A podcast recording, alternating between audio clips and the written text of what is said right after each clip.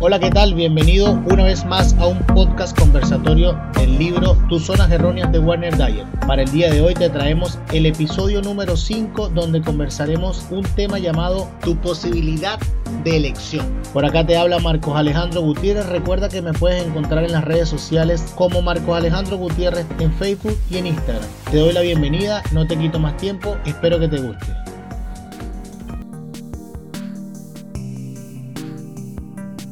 La posibilidad de elección, tu libertad fundamental.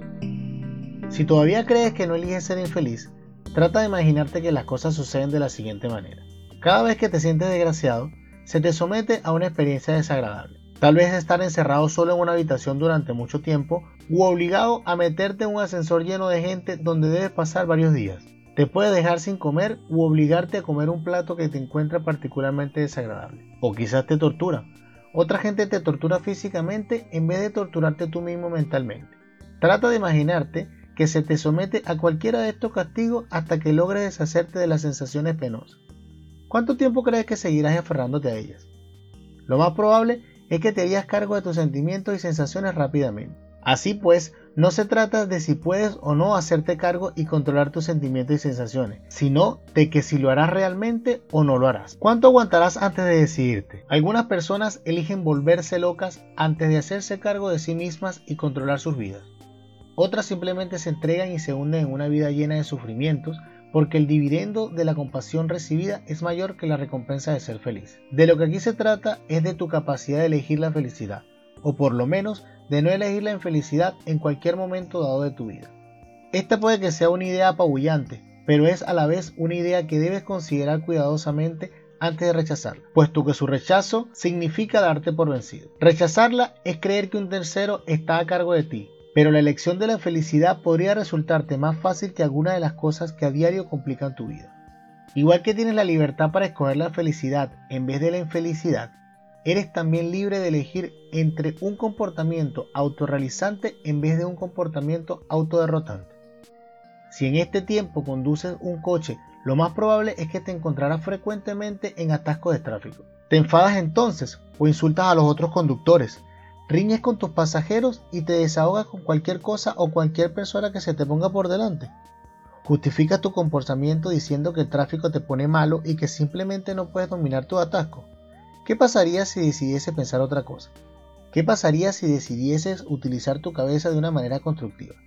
Quizás te tome algún tiempo el poder hacerlo, pero puedes aprender a hablarte a ti mismo de una manera diferente, acostumbrarte a un comportamiento diferente que podría incluir silbar, cantar o grabar cartas verbales en tu celular, incluso tomarte el tiempo postergando tu enfado por espacio de 30 segundos.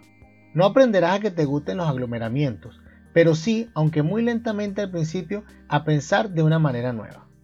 Habrás aprendido a no sentirte incómodo. Habrás elegido sustituir paso a paso, lentamente pero avanzando siempre, las viejas emociones autofrustrantes por nuevas emociones sanas y constructivas. De ti y de las elecciones que hagas depende que las experiencias de tu vida sean estimulantes y agradables. Las fiestas aburridas y las reuniones de comité son territorios fértiles para escoger nuevas sensaciones y sentimientos.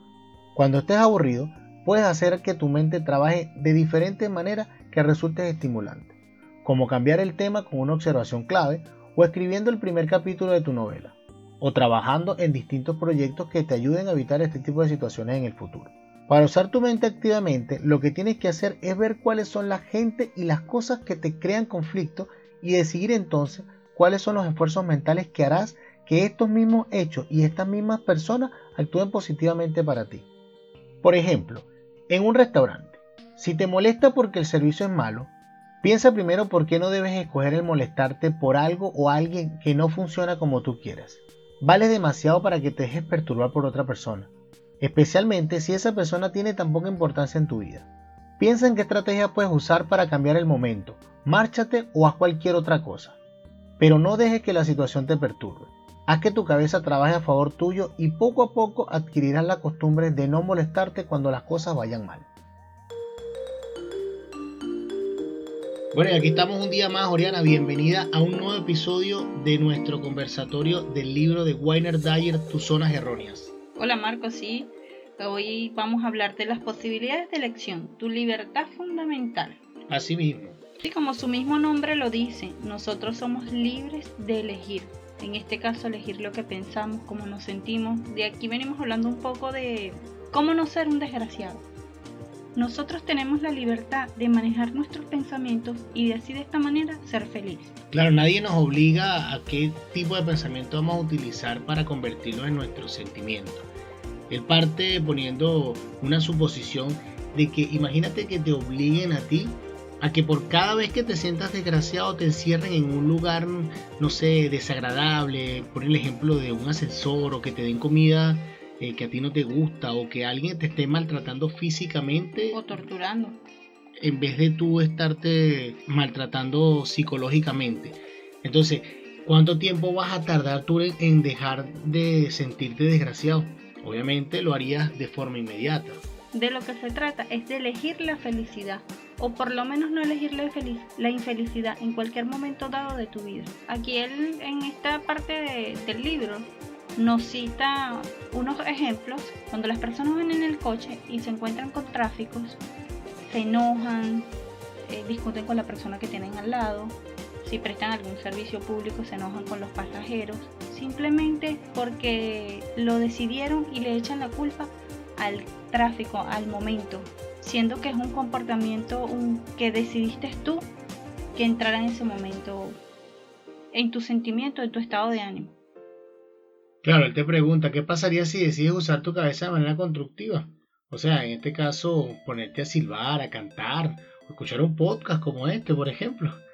También podrías, no sé, narrar un libro si es que así lo deseas en el audio del celular, pero básicamente tú escoges en qué momento o de qué forma escoges vivir la situación que se te está presentando, ya que tú no vas a evitar que los atascos existan, porque eso es parte del tráfico día a día. Claro, simplemente vas a aprender a vivir con ellos. También hace referencia a cuando estamos en reuniones de trabajo que son tediosas o vamos a una fiesta que se torna aburrida. Eh, a veces nos salimos como de contexto y decimos, pues decimos ponernos de mal humor por esa situación que se nos presenta.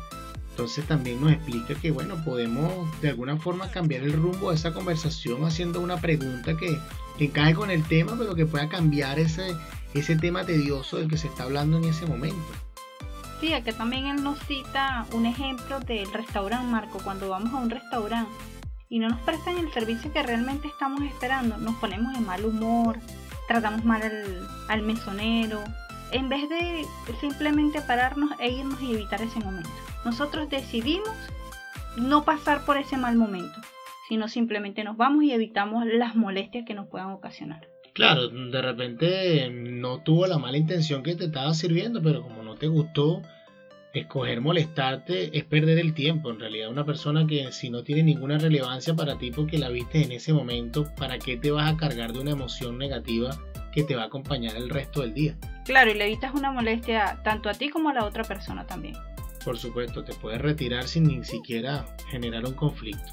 Eso es una forma inteligente de, accionar en cuanto a una emoción dada. ¿no? Él aquí nos cierra este título con una oración que dice así. Haz que tu cabeza trabaje a favor tuyo y poco a poco adquirirás la costumbre de no molestarte cuando las cosas vayan mal. Exactamente. Antes de que tu emoción innata reaccione por ti, haz que tu pensamiento trabajen para ti. Así sería mucho más fácil interpretar estas situaciones. Bueno, Ariana, aquí podemos ya cerrar este título. Te doy las gracias una vez más por estar con nosotros acá en este podcast narrativo. De nada, Marco, un placer. Y bueno, nos vemos en el próximo episodio. Nos despedimos. Chao. Chao.